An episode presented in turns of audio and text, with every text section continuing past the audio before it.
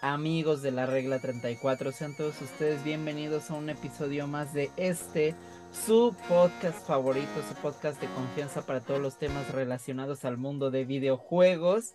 Justamente en esta fecha tan especial para todos nosotros que siempre el ánimo, el estado de ánimo cambia eh, en general con todas las personas que nosotros nos encontramos en la calle. Siempre levanta los ánimos encontrar gente disfrazada, morrillos ahí pidiendo calaverita todavía y por supuesto en las casas refugiarnos mirando algunas películas de terror o jugando algunos títulos de terror. Y precisamente ese es un tema que vamos a compartir con ustedes el día de hoy. Vamos a platicar acerca de algunos de nuestros juegos de terror favoritos. Por ahí ya hemos platicado varias veces de algunos títulos. El día de hoy pues... Digamos que es una especie de actualización al tema y además va acorde a estas fechas bien hermosas. Si ustedes también tienen algunos juegos que quieran compartirnos, adelante su momento. ¿Cómo me compartirá el buen Aricado? ¿Cómo estás, Papu? ¿Qué tal, Mario? ¿Qué tal? Muy, muy contento de estar aquí de nueva cuenta, este, de hablar de un tema que yo creo que si bien a veces como, como que pasa de largo y, yo tengo una opinión ahí medio controversial con, con el tema de los juegos de terror que ya platicaremos ahorita, este, pero hay, hay títulos bastante, bastante entretenidos y que nos sacan unos muy buenos sustos. No como los sustos que nos saca este, los juegos de, de Five Nights at Freddy y, y la película que acaba de salir, pero este, platicaremos de, de ellos. Que justamente tuve el desdén de ver esta madre de Five Nights at Freddy's. De verdad, no, no lo hagan, compas. No, no, respétense un poco. Eh, de, de, hecho, he de contarles de que sí me tiraron mucho hate en la reseña. Pero, pues, ¿qué les digo? Sí, es muy mala película. este, ¿cómo estás, Seto? Pues bien. Yo sí acabé de salir. ¿Quién les gusta hace mi tres horas? Y sí había niñitos pidiendo su calaverita en las tiendas. Qué, qué bonito se sintió. Y luego, luego a mí se pato para que no me vieran. A mí me pillaran dinero porque no tenía. Este. así casi, casi abriendo paso y empujando a los morros así de no. Sí, sí, sí.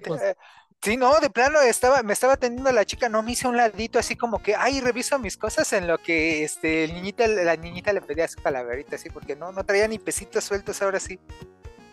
No, ni, ni un tostón van a ver de mí, les dijo el seto. Pero bueno, vamos a empezar con este tema que a mí la verdad me gusta mucho. Y por ahí Ricardo mencionaba que tiene una opinión polémica acerca de los juegos de terror. Y fíjate que yo también, en realidad yo también tengo este mis opiniones acerca del tema. Digo, ya entraremos más a detalle también de qué nos parece, qué, qué falla, porque realmente también muchas veces fallan demasiadas cosas en los juegos de terror, incluso en las obras maestras, me atrevo a decirlos. La, aquellos que consideramos los grandes clásicos tienen algo que no funciona. Eh, por darles un ejemplo, eh, los controles de los primeros Resident Evil en PlayStation 1, yo los odio, así, de verdad me parece, los controles de tanque son la peor este, invención de la humanidad, no sé a quién se le ocurrió de verdad, pero espero que ya no esté trabajando en el desarrollo de videojuegos. Mientras, quiero compartirles algo, eh, este es un juego que en realidad apenas lo adquirí ayer, no les miento, apenas los conseguí ayer, pero la verdad es que lo estuve buscando durante muchos años y aparte eh, me pareció hermoso que la coincidencia de que haya llegado en estas fechas. Este es el segundo juego clasificación M que lanza Nintendo en toda su historia y es para el GameCube, se llama Geist. Y es un juego de disparos en primera persona. En realidad no es de terror como tal, pero la temática en sí presenta elementos sobrenaturales bastante interesantes que a mí siempre me llamó mucho la atención. Sé que es un juego que en realidad a la crítica no le gustó mucho. Yo no lo he podido probar, pero lo que me llama muchísimo la atención es la mecánica del gameplay que es tú eres un fantasma tal cual y diciendo un fantasma puedes poseer absolutamente cualquier cosa que se te ponga enfrente. Eh, por ahí estuve, digo, este es un juego que tiene ya muchos años y veía varios videos donde hasta podías poseer a un perro o poseer a su propia comida del perro. Obviamente poseer a los soldados que son los enemigos y los que te mataron en realidad. Entonces me parece un juego muy interesante, Geist. Si ustedes lo han jugado, también díganme de qué me voy a perder, qué me estoy este, eh, fantaseando también. Eh, sé que los gráficos en realidad incluso para la época no eran los mejores, pero creo que el espíritu del juego este precisamente es lo que más me llamó la atención. ¿Tú alguna vez lo jugaste, Ramis? Sí, sí, lo tuve en el GameCube. Este, yo creo que es una de las mecánicas. Eh, estaba muy interesante como lo que intentaron hacer con las mecánicas de juego y, y el cómo no sé, en, el, en el, este, ¿cómo se llama? En el medio de los disparos tal cual y demás, y el poder cambiar así de, tomar posesión de, otro cuerpo de los que están ahí, te da posibilidades de muchas cosas dentro del juego, ¿no? Sin embargo, sí está limitado, o sea, como que vaciaron toda la imaginación en el tema de la mecánica y se les olvidó todos los otros elementos del gameplay que tenían que cuidar y pulir también, entonces eh, es una... Es, es, una buena, este, como buena entrada a este tema, pero creo que sí deberían de haberle seguido. O sea, yo creo que si, hubieran tomado lo que aprendieron en, este juego y lo hubieran llevado a una segunda parte, hubiera sido mucho mejor.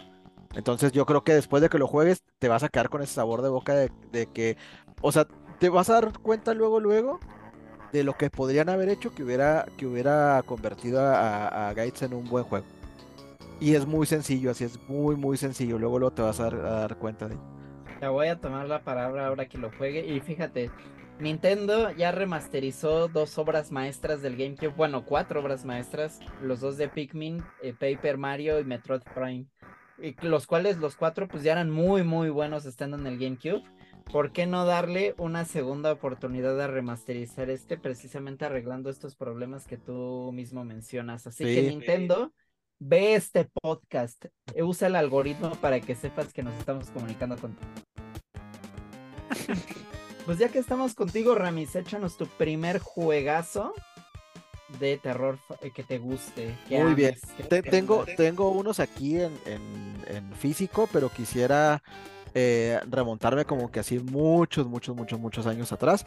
Eh, hasta, hasta el Nintendo que era cuando no recuerdo yo si en el Atari, supongo que sí debe haber, yo nunca tuve algún juego de terror en el Atari, pero Nintendo sí fue el, primero que, tuve oportunidad de jugar y aparte con esta particularidad de que era para cuatro jugadores, que era el, videojuego de, de, Freddy, la pesadilla en, en la calle. Oh, Dios.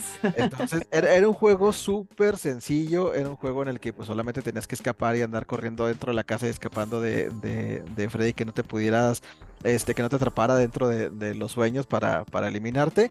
Pero pues les digo, la, la gran este, novedad era que, utilizaba el, satélite, se, se, llamaba, ¿no? El, accesorio que era para conectar los cuatro controles, que, te abría más puertos. Y pues podías jugar entre cuatro jugadores, ¿no? Entonces, de alguna manera ahí con el señor que nos rentaba este videojuegos, eh, que, en alguna en algún tiempo fue inclusive hasta, hasta mi suegro.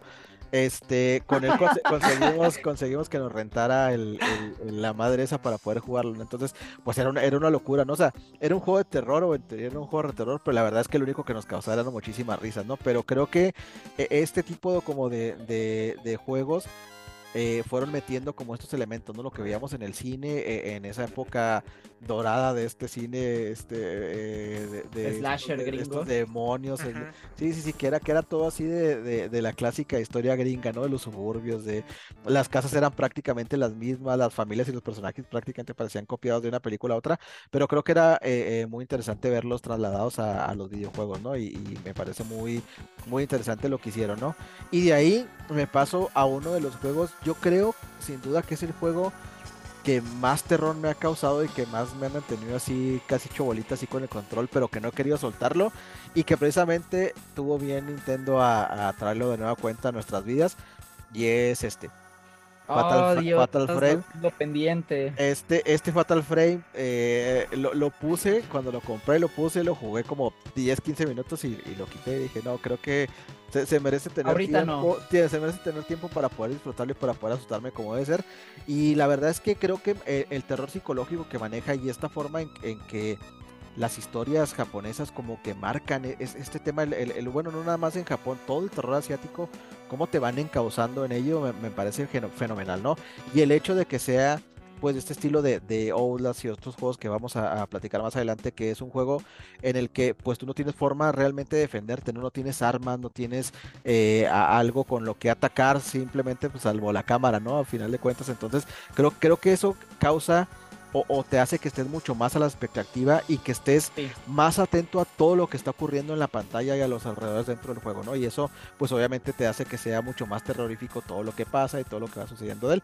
Entonces, sí, si no lo han jugado y les gusta como o quieren tener una, una experiencia de terror interesante, pues si tienen Switch, ahí es una, una opción. El, Fatal Frame, están dos, están este, este que en su momento, bueno, el nombre era eh, Crimson Butterfly, si no me recuerdo el, nombre original, que es eh, Medina of the Blackwater, y está el otro, no recuerdo cuál es su nombre, pero ya hay dos en el Wii, entonces los pueden conseguir.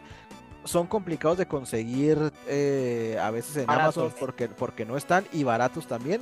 Yo tuve la dicha de que este estaba aquí en la tienda local donde yo compro videojuegos, este, pero pues sí, sí, van a tener que invertirle algo, pero la verdad es que cada pesito que le inviertan va a estar bien este, gastado en, en el terror que les va a causar y, y la diversión que les va a dar sobre todo. Fíjate que los de Fatal Frame, ese par que tú mencionaste, para mí también están pendientes de conseguirlos. Uno de ellos originalmente salió solo en Japón en el Wii y el otro eh, solo salió digital para el Wii U. Porque recordemos que en algún momento de la vida esta franquicia eh, Nintendo se la adueñó así de la manera más random posible, así de primero no queriendo juegos para adultos, pero cuando tiene los juegos para adultos en realidad son los más hardcore del universo. Yo jugué los dos primeros en Play 2 y sí, eh, coincido en que son experiencias bastante aterradoras, son muy traumáticas y la mecánica de la cámara a mí me gustó mucho desde el inicio. Sí siento que a veces el ritmo es un poco lento, pero no sé, se compensa muchísimo con las historias mismas porque juegan mucho con el folclore eh, japonés, sobre todo ellos. Y hace rato que mencionabas el de Freddy Krueger, pues también estaba el de Jason y también el de Tiburón ahí en el NES, otro de los clásicos de terror pues adaptados al NES. E, ese es uno de los traumas que tengo yo de niño porque lo tenía uno de mis vecinos con el que iba a jugar. Este, y nunca lo pudimos, o sea, no sabíamos ni siquiera si tenía final o no. No, no sé la verdad porque nunca pudimos acabarlos. Sí tiene final, pero te tardas así un chingo a lo estúpido, porque si no han jugado tiburón, tal cual, este, tú eres un barquito que tiene que ir de puerto en puerto y de repente, eh, como si fuera un RPG, eh, chocas contra criaturas marinas, ya sea este tiburones este, más chicos, este anguilas, cosas bien estúpidas, ¿no? Antarrayas. Y bueno, el chiste es que vas farmeando porque sí es como un RPG de que tienes que subir tu experiencia, tienes que subir tu nivel eh, de manera aleatoria también ya te puede salir el tiburón, el principal. Pero obviamente al principio no lo puedes vencer porque pues estás bien, este, bien chavo. Y tienes, eh, o sea, se vuelve bien tedioso porque nada más tienes que dar de vuelta y vuelta y vuelta y vuelta hasta que ya tienes el nivel necesario para enfrentarlo y ya y ya matártelo, pero sí es muy aburrido, la verdad. El de Freddy sí tiene su ondita, ese sí está, está cotorrón, más que el de Jason, la verdad. Sí. Zeto, pues en tu caso yo sé que eres un hijo pródigo de la PlayStation 1. Y pues, ¿qué sería de un programa de juegos de terror si no mencionamos los más populares que obviamente salieron en ese momento de la vida? Eh, digo, todos ya los hemos jugado y hemos hablado muchísimo al respecto de este tema, pero tú que lo viviste en su momento, ¿qué impacto realmente sientes que tuvo estos primeros juegos de Resident Evil al jugarlos en el PlayStation 1? Porque realmente no era común jugar títulos de terror en ese momento de la vida. Eh, sí, en efecto, eran tiempos en donde yo les digo, para mí fue esta etapa de ya no soy un niño, ya soy un adolescente, un chavo de onda, de esa época, claro. Y pues ahora sí que Resident Evil llegó en ese momento justo en donde ya era una historia fuerte, madura, con muertos, sangre, eh, chicas guapas, por qué no decirlo, ahí con la Jill. Y ahora sí que fue bastante interesante. Mi experiencia la primera vez que los jugué no fue en solitario, sino fue con amigos y ahora sí que fue de parte y parte, por decirlo así. No, es que a ti te toca ir de aquí a la estación de policía y ahí te enfrentabas contra Nemesio y ya te elegías si correr o, quedarte a pelear por los botiquines.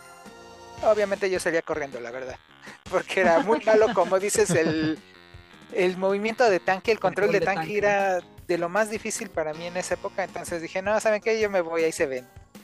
Eh, ¿Qué otra cosa? Uy, luego este, las regañadas que nos tocaban cuando se nos olvidaban las cosas. No, es que tenías que haber ido por este. Había una manivela que estaba encima de unas este, escaleras de, de emergencia. Y esa siempre me, siempre iba por ella porque si no se me tocaba regañada de no, y ahora tenemos que ir hasta acá, y ahora esto. También en la parte de los tiburones, creo en el, era en el 1, que estaba todo inundado un cuarto y de repente ya bajabas y se quedaba ahí el tiburón este, echando, esa parte me tocaba a mí. Ok. Y, y ahora sí que eh, ya en cuando tuve el Play 2, no miento, todavía era Play 1, era este Silent Hill 1. Ajá. Este, ese sí lo jugué casi en solitario. Verde que la pasé mal todo el tiempo. eh, yo con los sustos no soy muy bueno. Me sudan las manos, me deshidrato bastante, me pongo muy tenso, nervioso y, y- y estoy así aunque tenga la luz encendida todo el rato. Ah, y cuando hay luces apagadas me asomo para ver si no me sale algo, pero esa es otra historia. Y ahora sí que Silent Hill fueron todos estos miedos. eh, fue este, el quedarme cerca de una radio prendida, escuchando a ver si no se escuchaba estática, porque en serio sí quedé medio traumado. Pero sí fue una experiencia muy, muy gratamente horrible. y, y- y ahora sí que hablando de Silent Hill, que es lo que les comentaba tras bambalinas, que hoy salió un Silent Hill llamado Ascension. No lo he Venga jugado, con no he el, visto el nada. noticeto. Ajá, exactamente. Bienvenidos al Noticeto con Zeto. Ay, Y ahora sí que le están lloviendo piedras, palos, este, botellas rotas, escupitajos de todo lo pobrecito a lo que era una franquicia que para mí le ganaba en cuestión terror a Resident Evil. En Resident. Evil sí era todo así de, ay, viene el zombie, corre, eh, esquívalo, ay, ya me mordió y, y era entretenido sí, pero no me daba el mismo miedo, el mismo pánico de, ay Dios, ya se está escuchando el sonito, ay Dios, Eh, eh, era muy distinto de un miedo a otro miedo. Y, y ahorita escuchar que le pasa esto a la Ascension, pues sí, como que, ay, lo mismo que le pasó en el juego de Vitita, que no recuerdo cómo se llama. Ah. Book of Memories. Book of Memories. Yo estaba esperando un Silent Hill hecho y derecho. eh, veníamos del Downpour, del otro, ¿cómo se llamaba? Este, Bueno, es- Homecoming. El Homecoming, exactamente. Y que me salgan con este de vista cenital y ver al monito. No lo voy a negar, me divertí con él. Pero no era la experiencia de Silent Hill que yo buscaba. Y ya se volvió caro, igual que el resto de los Silent Hill. Ahora, este me lo compré, que es el de Depredador. Ya Porque me daba miedo el las joyas ochenteras. Sí, exactamente. Y este también. Demon Sword. E- Este, pues ahora sí que va de ad hoc porque es la época de Halloween, de así de Día de Muertos. Tenía demonios y yo iba con mi poderosísima espada destruyéndolos en una montaña horrible y me atacaban las águilas. Era genial, divertidísimo, daba miedo, pero más genial que otra cosa. Qué joya, Zeto. Fíjate que ahorita que comentabas de Silent Hill, me hiciste recordar cómo con el de Play 1 sí hubo un momento en el que la verdad sí llegué a ser muy enfermo con ese juego. Porque además de sacar todos los finales de que tam- esa era otra cosa que me gustaba Mm. de Silent Hill sobre Resident, que tenía varios finales distintos dependiendo de lo que hicieras. Eh, tenía mucha rejugabilidad y bueno, al menos el 1, el 2 y el 3, que son los que he jugado también tienen sus finales alternativos.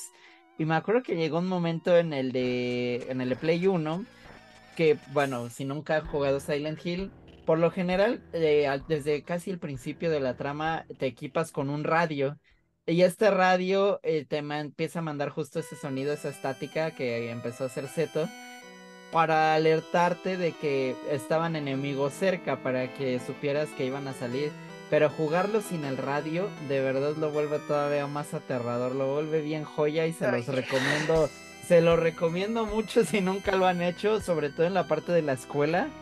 Es una, es una belleza, la ya, ya está para gente enferma, ¿no? Pero, pero sí está muy chido jugarlo así. lle- llevando el terror al siguiente nivel, ¿no? Como. Exactamente. Fíjate, fíjate que a, a mí el, el 1 no, o sea, se me hizo súper interesante lo que hicieron con Silent Hill 1 en su momento, pero a mí el que sí me impactó muchísimo fue el 2. Toda la Ah, es que el 2 historia, la trama, final, sí, Sí. o sea, se me hace súper, súper este, interesante. Y, y, híjole, ahí se va a quedar la espinita de lo que podría haber sido ese, ese PT, ¿no? O sea, la, la- la- combinación de lo que, de lo que hubieran hecho ahí Kojima y Del Toro, creo que sí va a ser una espinita ahí que va a estar clavada por, por los siglos de los siglos en, en el mundo gamer, porque creo que hubieran llevado a Silent Hill a, a- al nivel que todos estábamos esperando, ¿no? O sea, después de, después de lo visto en la trilogía original, creo que hubiera sido la evolución perfecta, pero bueno, pues se va a quedar ahí nada más en, en esa historia, en eso, y en esos plays que se quedaron con el demo ahí que ahorita valen lo mismo que una casa en, en Cancún, entonces va a estar ahí, ahí complicado. Este, les, les, el hubiera. Sí, fíjense que a, mí los juegos de terror me, me agradan muchísimo, pero no, po- pocos son los que han como atemorizado realmente así al Sí. Sí hacerme sentir, ¿no? Como que eso es lo que decía hace todo ese de sudar manos, así demás y todo. Creo que me pegó en su momento bastante interesante el tema del, del terror psicológico y todo este terror cósmico que manejaba Eternal Darkness, pero no había tenido yo una experiencia de terror así de, de que disfrutara así tal cual y demás hasta do- dos juegos re- relativamente nuevos y de los que igual también vamos a platicar. Outlast, sobre todo el 2, y Sí. el, el Resident Evil este, 7. Cuando salió, a, a mí como que no me convencía ese cambio que le hicieron a la, a la franquicia, ¿no? Y era como de, de estos puristas así que decían, no, o sea, si ya, la ya, o sea, ya lo habían cambiado con el, con el 4 y otra vez a volverlo a cambiar y no sé qué, y la madre, es que ya no es Resident Evil y bla, bla, bla, y que no sé qué. Pero a la hora de jugarlo realmente y de meterte y, de estar viviendo la trama del juego, recorriendo esta casa y demás y todo, me maravilló así, me, me súper encantó lo que hicieron con el terror. Me gustó muchísimo que volviera como este tema del survival horror, ¿no? De que, de que tienes pocos elementos, pocas municiones, tienes que cuidar lo que haces, los recursos con los que tienes. Entonces me, me agradó muchísimo. Y, de Outlast ni se diga, ¿no? O sea, Outlast 2, todo el tema este de religión, este, sacrificios humanos y sectas y demás y todo con, enmarcado con esto del terror fue para mí magnífico. Entonces, esos dos son los juegos que, que, que de, la actualidad, digamos así, que creo que son los que más me han marcado en, en este tema. De hecho, pues aquí, aquí está el, el Resident Evil 7 también. Este, y algo en lo que vamos a conseguir Mario y yo, que es un juego perfecto si le quitamos el final. Sin duda alguna, eh, pudo haber sido la octava maravilla y de hecho para mí pudo haber incluso superado a Resident 4 en, eh, en la manera en la que cuenta la historia y como juego, pero la cagaron así terriblemente. Maldita sea Capcom, ¿por qué haces esas cosas? ¿Por qué? Y no me, no ha jugado el 7, así que tengo miedo de que hagan lo mismo también. Ahí lo tengo también dentro de mis pendientes, pero lo que mencionas de la cuestión del horror psicológico para mí es más valioso todavía que, por ejemplo, los jump scares, que para mí los jump scares es la forma más barata en realidad de provocar terror, ¿no? Que, perdónenme, no, no se enojen conmigo los chavos rata que estén escuchando esto, pero yo sí no puedo con Five Nights at Freddy, de verdad sí es una cosa así que no, no, no me encanta, pero miren, para que vean que yo sí me subo al tren de los chavos, este juego la verdad sí me agradó muchísimo, que es Bendy and the Ink Machine, también este pues una un juego que a varios de los chavitos de onda pues le, gusta y conectaron con él. Eh, yo conecté sobre todo con la dirección de arte que tiene este juego. Es en realidad muy sencillo. Eh, igual el terror se basa alrededor de jumpscares y estar resolviendo un misterio pero me funciona, ¿eh? Creo que es bastante bueno y sí lo este sí lo recomiendo muchísimo para este tipo de fechas que siento que es un personaje que tuvo un pequeñísimo boom cuando salió y de repente ya lo están olvidando. Te están olvidando, mi amigo. Pero yo creo que ojalá en algún momento eh, retomen a este personaje. Y bueno, retomando la cuestión del horror psicológico, Outlast 2, deben de saber de que una vez que yo empiezo un juego, pues digo, hay que acabarlo, es hasta el final, ¿no? ¿Para qué lo empezaste? Outlast 2 ha sido mi excepción a la regla en esta vida, en más de 20 años que llevo jugando, porque sí me incomodó muchísimo. Sí llegó un momento en el que sí dije, verga, qué chingados está pasando. porque sí llega a ser muy turbio. El uno sí está, está igual, da miedo y todo. Pero todavía dices, ok, es como la onda del hospital psiquiátrico y bla, bla, bla, ¿no? Pero esta cosa de los cultos y aparte el líder del culto está súper pinche dañado. No, o sea, ese sí, ese, es uno de los títulos que sí he dejado, la verdad, ahí pendientes. Tal vez algún día vuelva él en un lugar, en un tiempo muy lejano. Pero son buenos juegos los de Outlast. La, la, verdad es que dentro de todo sí se disfrutan bastante. Sí, sí, sí. Y es que la verdad, y, luego sobre todo saber que está basado en, hechos reales, es como todavía le da un, toque más de, no sé, a esta sensación de, siempre el terror se caracteriza por, cosas que eh, a la hora de analizarnos nos damos cuenta de que no pueden ser posibles, ¿no? Es lo, básico, digamos, del terror, ¿no? O son cosas que prácticamente son imposibles. Digo, ya después de ahí, pues venía, por ejemplo, mucho el terror cósmico, ¿no? De que esta cosa así de que en el espacio y que puede haber y demás y todo, bla, bla, bla. Pero cuando, cuando un juego o una historia de terror está basada en cosas reales, o sea, es completamente distinto, ¿no? Porque sabes que lo que estás viviendo, digo, no está reflejado obviamente como tal, pero pues pasó, ¿no? De alguna cierta manera pasó y fue real. Entonces, ver todo este tema de, del culto religioso y de cómo actúan, lo que hacen y demás y todo, y pensar que en algún punto, obviamente en Estados Unidos, porque no puede hacer otro lugar que no fuera Estados Unidos, ¿verdad?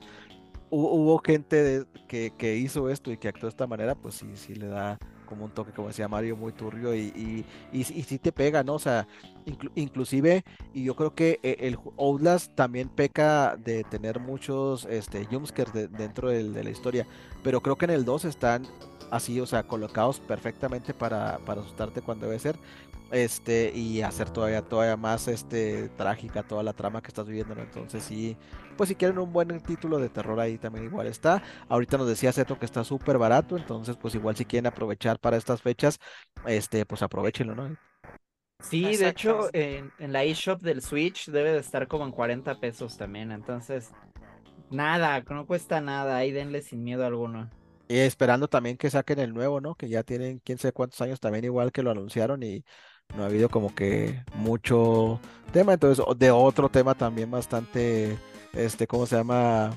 Eh, pues de muchas conspiraciones y todo demás que, que han hablado del tema. Entonces, pues a ver qué hacen en el, en el juego. Benditos juegos indie que no tienen las presiones de ya salen, joder de la verga, ya sal, cabrón. Para que, para que salgan bien. Tienen que salir bien. ¿Qué, ¿Qué pasó, Z? No, que si escuchó GTA 6 que ya queremos que ah, salga. no, sí, GTA 6 no existe, son los papás.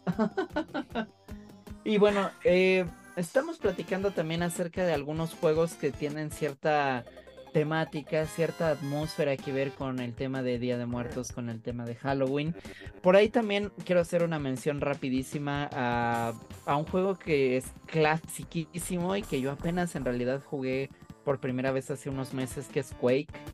Eh, la verdad, de Quake a mí me asombró muchísimo. Eh, no, nunca me había llamado tanto la atención por el hecho de que sentía que pues era más como Doom. Pero Quake tiene totalmente esta inspiración también de los textos de Lovecraft, de lo que mencionabas del horror cósmico. Y luego tiene este soundtrack este, totalmente atmosférico de Nine Inch Nails súper minimalista, pero a la vez bien agresivo. Me, encantó es la atmósfera de ese juego, sin precisamente ser un título de terror como tal. Así como el siguiente que les voy a compartir que conseguí hace unos meses, que a inicio de año, que es muy divertido, muy jocoso, y pues es para todos los noventeros como nosotros. Y es Los Simpson, la casita de terror para Game Boy Color. Y este es un juego que tal cual los niveles se basan en las historias de la casita del horror de los Simpson. Eh, tenemos por ahí el nivel de cuando Bart se hace una mosca. Hay varios por ahí este, de cuando Maggie es alien. O sea, hay varias cosas ahí muy divertidas que sacar de este juego si son fans de los Simpson y pues también de estos episodios especiales de la casita del terror. Pero fíjense que aquí es donde yo voy a empezar a dar pie al siguiente tema que es ¿Qué pasa? ¿Qué, ¿Qué pasa con los juegos de terror? ¿Cuáles son las opiniones impopulares a las que nos referíamos Ramón y yo? Por ejemplo, este la cagan en el control. la cagan terriblemente también. De entrada de que saltes con B y no con A, ya a mí me desconecta bastante. Y entonces eso también es como de, güey, ¿por qué no seguir ciertos estándares, seguir ciertas cosas? Ramón, ¿cuál era la opinión tú al respecto que tenías, que habías comentado al principio? Eh, dejando de lado como lo que se podría mejorar en cuestión de jugabilidad o de mecánicas, eh, yo lo que creo es que el terror no debería ser un género dentro de los videojuegos, debería ser una parte del videojuego como tal. Si, si, lo, si lo ven, por ejemplo, tenemos, o sea, no, no hay, no hay una guía o un eje para lo que es un juego de terror. No.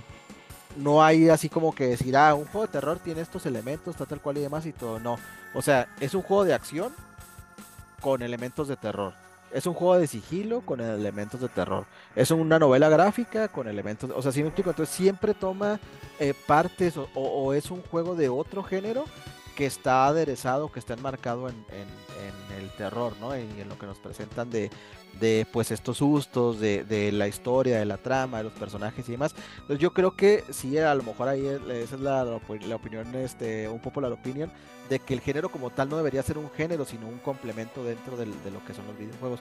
Ahora, a, mí lo que, lo que a veces me, a mí lo que me aleja de, un juego de terror o me hace como que dejarlo de lado y ya no querer jugarlo, es que no tengo una profundidad en la historia. Porque el que, o sea, si no tiene una profundidad en la historia y los personajes no, no realmente no te atemorizan como tal, el juego va a ser un juego de jumpscare. O sea, de eso se va a tratar.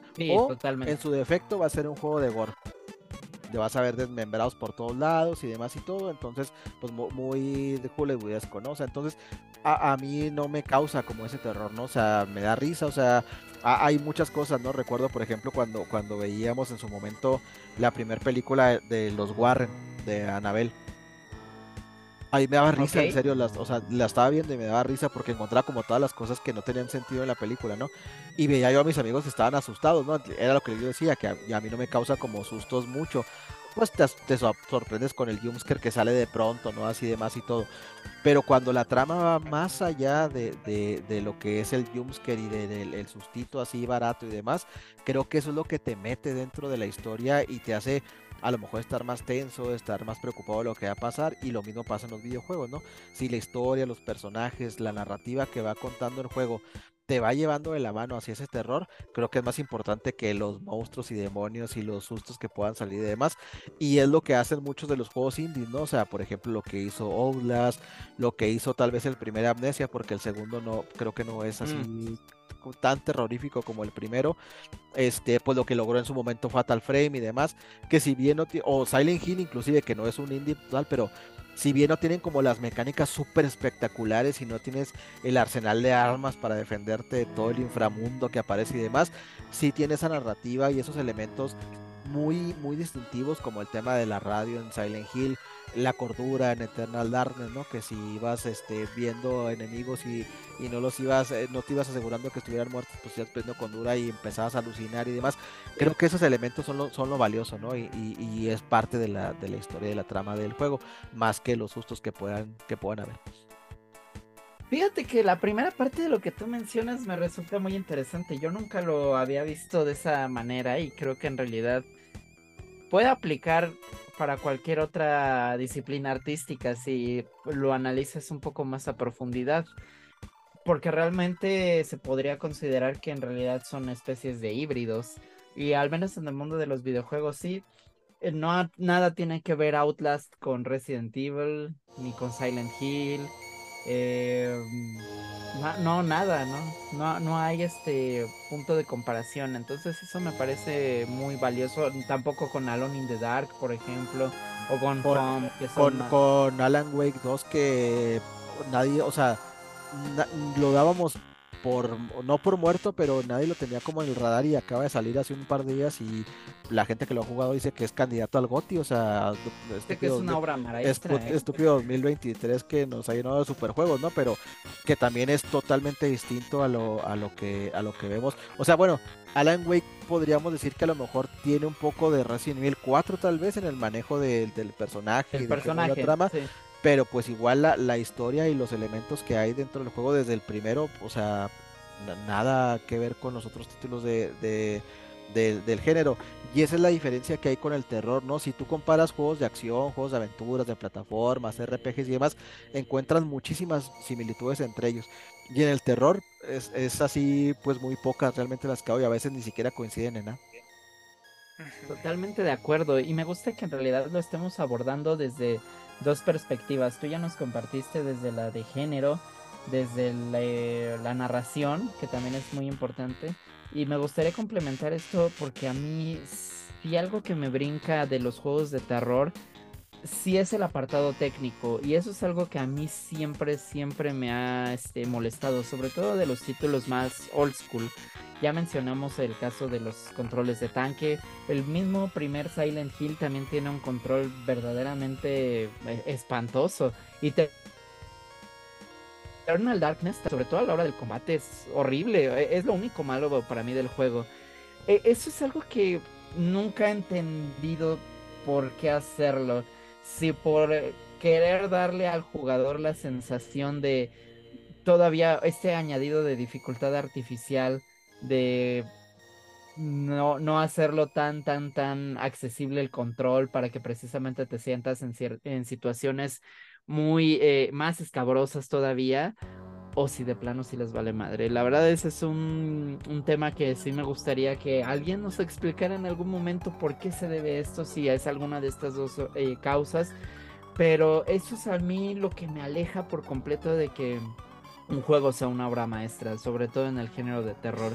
Y aquí para cerrar, esto es cuando te pregunto, ¿qué elementos tendría que tener un título de terror para que a ti, que no te gustan los juegos de terror, quieras acercarte a él? Ájale, eh, mira, de los juegos de terror que, que he jugado y que pues me han entretenido, me han estado gustando, bueno, me gustaron mucho en su momento, este, el más reciente, que pues, ya lo saben, lo he estado jugando, la versión de Nightmare Creatures, bueno, de Nigmare, de Red Dead Redemption. Eh, vengo de terminar el juego y llega esta, este DLC que es otro juego aparte. La verdad, como dice Ramón, la historia me, me atrajo mucho porque de repente este todo se empieza esta pandemia por decirlo de alguna manera de los muertos que están regresando y entonces es volver a revisitar todo lo que ya había visto pero desde una perspectiva diferente. No es este cómo decirlo es lo mismo eh, la gata revolcada pues así de fácil Y eso para mí eh, es algo conocido pero nuevo, por decirlo así. Y eso fue lo que me gustó bastante. Eh, la limitación de armas, aquí yo sí la sentí. Eh, por ejemplo, cuando juegas el primero, vas chin chin, te plomeas a unos y, ya entras a la tienda, compras balas, no hay ningún problema. En los GTA sí es casi una regla ir a la Munation nada más antes de cada misión para reabastecer pero aquí no, aquí sí este, estaba contando las balas y ya no puedo matarlos de la misma manera, tengo que cambiar de arma, la escopeta y ya nada más tenía seis tiros y ay Dios mío. Otro de los juegos ahorita que estaba recordando que me gustó bastante, el que era de terror era Nightmare Creatures 2. Mm, claro, para e, era este era este personaje que al parecer sale de un manicomio con vendas, con un este gabardina y lo único que tiene para defenderse es una hacha, si no mal recuerdo. De ahí en fuera, todo el juego te la llevabas con el hacha. Y la verdad, este, yo sentía que con esta hacha era lo único que necesitaba para pasarlo. O sea, sí me, me atrajo lo suficiente, el gameplay estaba hecho de tal manera para que con una sola arma no me tuviera yo que estar este, preocupando por la cantidad de balas, por, eh, ay, ya no tengo botiquines, ay, ya no, no, no, no, tengo mi hacha y con esto me los voy a escabechar a cada uno de los que se me pongan enfrente. Y eso era, pues, para mí de lo más divertido. Eh, ¿Cuál más? Ah, en el de... Ese elemento de estrategia con los ítems también me gusta muchísimo. Ajá, e, este, el de House of the Dead, que también, eh, bueno, yo lo considero de terror porque pues hay zombies, monstruos, este, humanos cocodrilos, algo así. ahí lo que más me gustaba era mi buen Tino, la verdad. Porque al igual que en los de... Sicario. Sí. Eh, Sí, y, y es que me gustaba eso porque yo nada más me ponía así, mirando directo a la pantalla, perdón, más para acá, y era de estarle puro hechoteando a todo lo que se moviera. Y rápido de pisar la palanca del piso, sacar la pistola y volver y, pam, pam, pam, pam, y darles así. Eh, realmente, digo, House of the Dead no tiene la historia que digas, este, ya denle un Oscar, por favor. No, es totalmente serie B. Ajá, y, y eso, o sea, venías de ver tu película de monstruos donde ya se habían comido a la rubia, al de color, al asiático, nada más te faltaba este, el bueno, el que salía en la portada de la película para que se lo comieran y se lo comían al final de cuentas. Este, y ahora sí que llegabas a este juego y, oh no, la ciudad está en peligro, aquí tienes un arma, ve y mata todo lo que se mueva, córrele, córrele, pero ya, ya. Y en serio, eh, creo yo que era este gameplay lo que más me atrajo de este juego de. pues, yo lo considero de terror. Vaya que qué buen sabor de boca me dejó.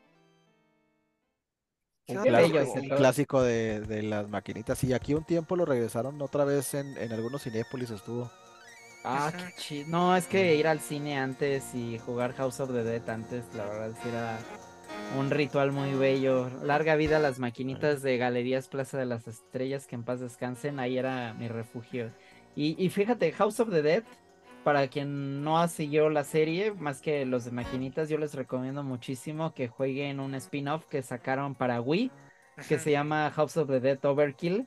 Y, y sobre todo si les gustó película, esta película de Planeta del Terror de Robert Rodríguez. Es así totalmente el mismo tono, así todo de malas actuaciones, eh, mala historia, pero que te divierte. E incluso como que tiene entre las escenas, tiene como este filtro de película vieja. Entonces, chéquense Overkill en Wii. La verdad está muy, muy bueno ese juego. Eh, eh, Creo que es mi favorito de House of the Dead. Y eso que la verdad los juegos de House of the Dead son una, son una joyita. No he podido jugar el remake que salió el año pasado, pero espero tenerlo pronto. Amigos, qué bello fue platicar con ustedes acerca de, este tema, de soltar algunos títulos que nos gustan. Y pues sobre todo qué es lo que nos gusta y qué no nos gusta de los juegos de terror. Sin duda hay algunos títulos que hay que revisar por ahí, hay, otros que dejar en el baúl del olvido mejor.